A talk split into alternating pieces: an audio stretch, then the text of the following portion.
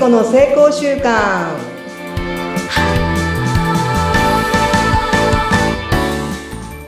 皆さんこんにちは。健康習慣コーチの加藤聖子です。今週もよろしくお願いします。はい、よろしくお願いいたします。お相手はフリーアナウンサーのうなみくよです。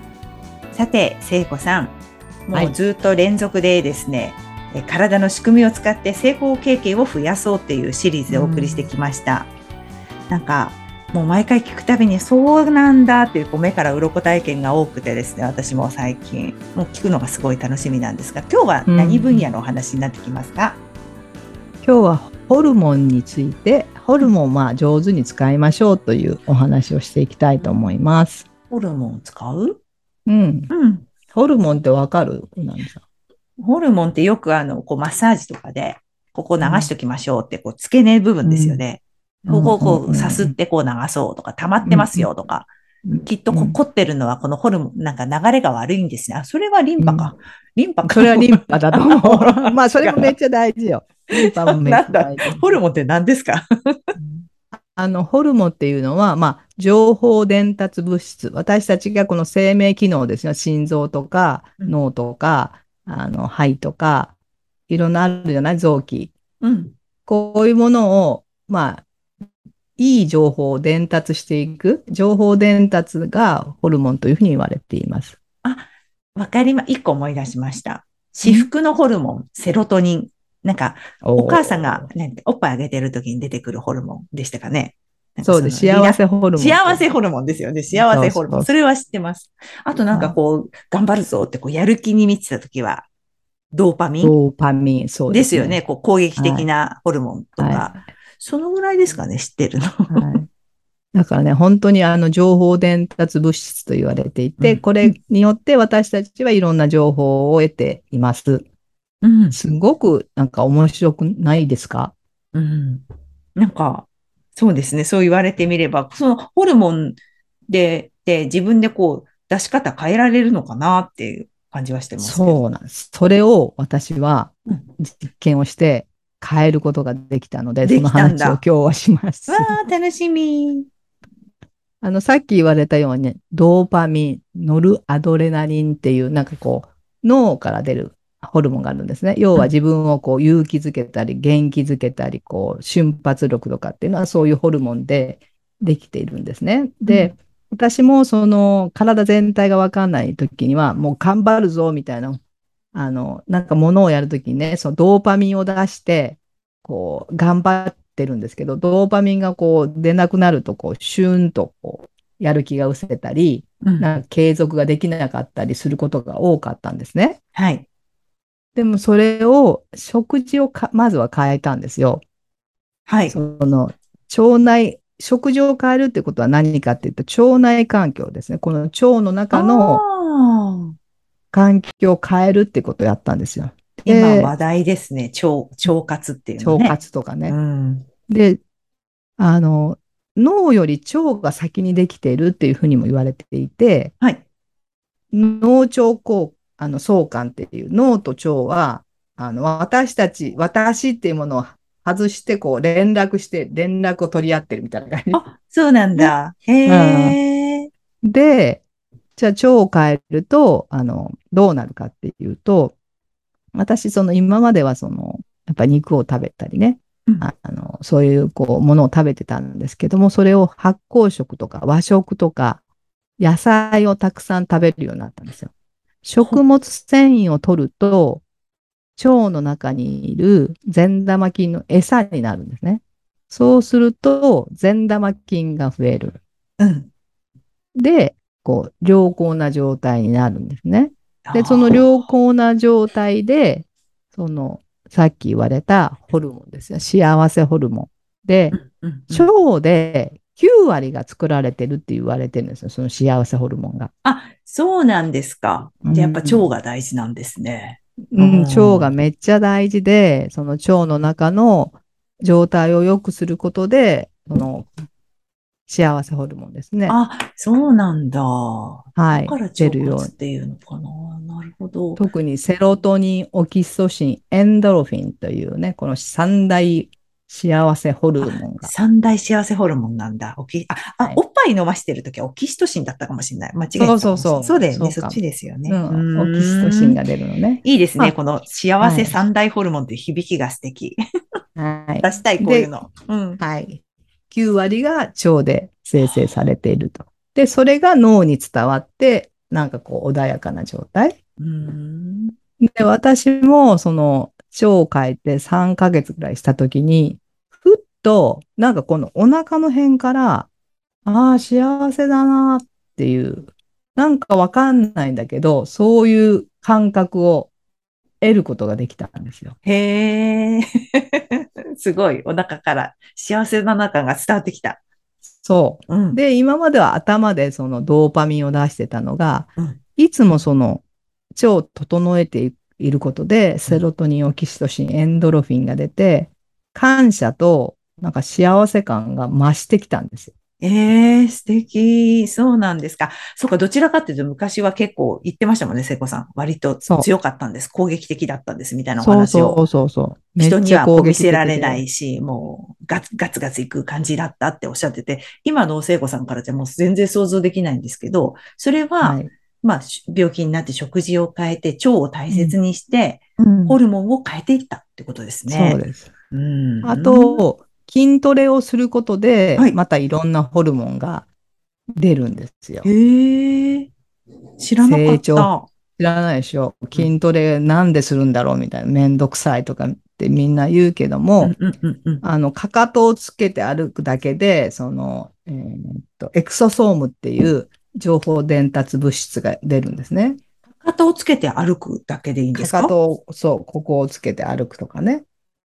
かかと歩きみたいなこと？じゃなくて？うん、じゃあ、あの、普通さ、歩くって結構つま先で歩くところけど、かかとつけてつま先ってこう、なんかこういう風にあそういう歩き方。かかとからつま先に。あ、なるほど。そうそうそうそうそうそうそうそううんうんうんうんそういうのが出るし、あとはテストロス、テストステロンっていう、これ男性ホルモンなんですけども、うんまあ、骨格をたくましくしたり、あの、何毛毛を生やしてくれるためのホホルモンうんうん。が出たり、まあ、ドーパミンも出るし、セロトニンも出るし、ノルアドレナリンっていう、あの、神経伝達物質が出るから、まあ、そういう、こう、交感神経を刺激するようなね、こう、いいホルモンが、絶対必要なホルモンが出るんですよ。初めて知りました。筋トレでいいホルモンが出るっていうことを初めて聞きました、今日。わあ、勉強になった。うん。なのでうん、あの、運動することも大事だし、食事を変えることも大事だし、そういうホルモンが流れやすいように、ストレスをためない状態にする。うん。そういうのがやっぱりすごくこう、つながってるんですよ。だから、食事だけってよくあるじゃん。食事だけ変えましょうとか、運動しだけしましょうとか、なんかこう、ストレスをためないようにしましょうだけじゃなくて、やっぱこう、つながっていて、うん。そういう、あの、腸や脳や筋肉をきちっと使ってやることで、こう成功体験、成功習慣がつくっていうふうに私は自分で人体実験をして気づかせてもらいました。いやー、そっか、一つだけじゃなくて全部、自律神経、今までね、教えていただいた脳のことだったり、ホルモン、うん。全部つながってるから、一つかけてもダメだしってことですよね。うん。でも、そうか、意識していけば、かなり体の機能が良くなって、で、その気持ちも良くなって、前向きになって、みたいな、こう全うん然プラスのこう、感じでこう繋がっていくような感じしますね。聞いてるとね。そううん。だってそもそもそういうふうに使われてるからあ、、そうか、体は。か細かうんそうそうそう。で、細かく知らなくてもいいんですよ。本当に信頼する。この人は絶対私を幸せにするし、より良い方向にあの連れて行ってくれるっていう、なんか信頼のもと行動していけば、そのようになるっていう。これが私が定義した腸と脳と筋肉を大切に鍛えることで、超能力が手に入ります。超能力。なるほど、いいですね。そっか、そっか。だってそれだけさ、私たちはこういう機能をさ、持って、この世に生まれてきてるわけじゃないですか。うん。でもそれを知らずに生きていくか、少しでも知ってね、うんこの体に感謝して、この仕組みですよね。仕組みに感謝して、私たちが与えられた人生を歩いていくだけで、うんもうううまくいくようになってるんだもん。もう最近私の合言葉はもううまくいくようになってるんだもんって。いいですね。なんかそうやって、なんで全体行くから大丈夫？うまくいくに決まってんじゃんっていうベースがもうそこだし、聖子さんの場合は、この今持ってるこの体はうん良くなるためにあるんだからっていう、ありがとうっていう気持ちを常にこう、声かけてるからね。いろんなところで。そうそうそう。ね、ありがとう。うんそうそうそう。で、この人乗り物じゃん？私たち、いくら意識を変えても、私たちが今いる世界ってこの体が連れて行ってくれてるわけじゃん？いろんなとこにさ。本当ですよ。乗り物がダメになっちゃったらもうどこも行けないんだから、そうですよね。で、みんな車のメンテナンスはするけど、体のメンテナンスはほとんどしないじゃん。すごいみんな車はピカピカに磨いて、車検があったりさ、洗車機入れてね。洗車し入れたり、車検も、もう、それも、あの、規則で決まってるじゃない？うんでもそういうこともせずに、手入れもせずに、ね、していたら、やっぱりその壊れるじゃん。そうだね。一番身近な乗り物なのにね。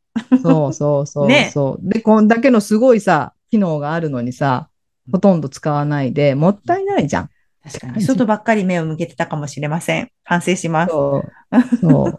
もっと自分のこの内側に可能性を信じ、うんこの、えーとか素晴らしい体に感謝して、あとはお任せして自分の思いですよね。うんこういうふうなことをやっていきたいとか、こういう方向に行きたいと、私はこれが自分の中で一番、あの、優れているものだっていうのを意識するだけで、この体はそれに向かっていってくれる。このしん、要は体と自分との信頼関係ですよね。